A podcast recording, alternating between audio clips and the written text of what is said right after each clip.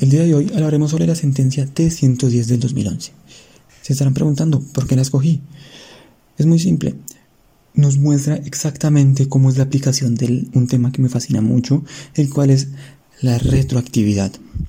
Sin más, empecemos contando lo de la sentencia.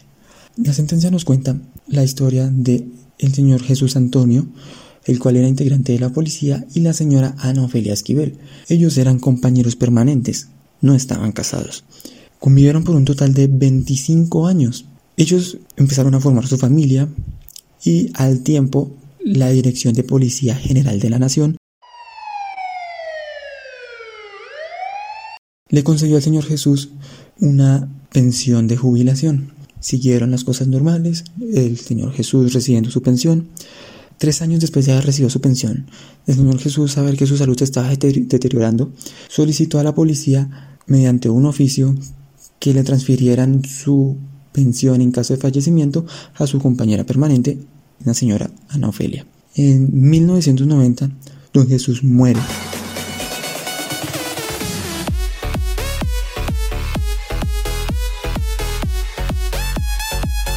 dejando a, a, doña Ofelia a su suerte.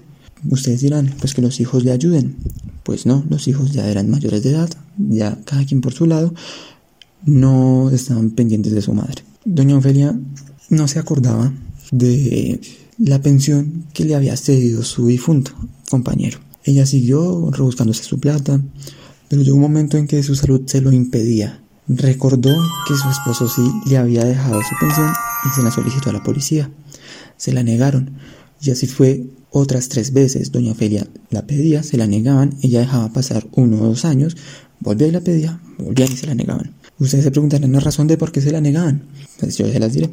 Resulta que como todo esto pasó antes de, mm, de que saliera la constitución de 1991, pues no estaba regulada ese amparo para las compañeras permanentes, solo estaba regulado para las personas casadas. La decepción, la traición, amigo. Al tiempo, después de que ya se le habían negado tantas veces a Nofelia, cansada de lo mismo, y en serio necesitando esa pensión para sobrevivir, interpuso una acción de tutela para que se la reconocieran. La policía siempre se la negaba, siempre se hacía lo posible para que no se la dieran. Simpson, usted es diabólico. Porque ellos tenían ese, o sea, creían firmemente en ese argumento, pero lo que ellos olvidaban era la retroactividad.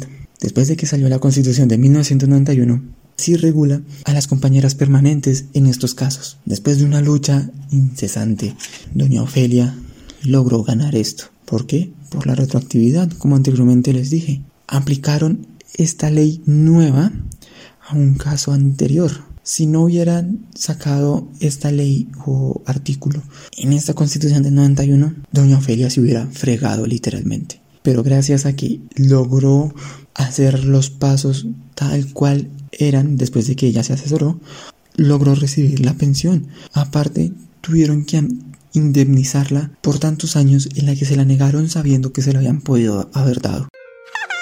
¡Adoro los finales felices! Y pues, bueno, esto es a grandes rasgos de lo que habla la sentencia T-110 del 2011. Muchas gracias por su atención. En una próxima ocasión nos veremos.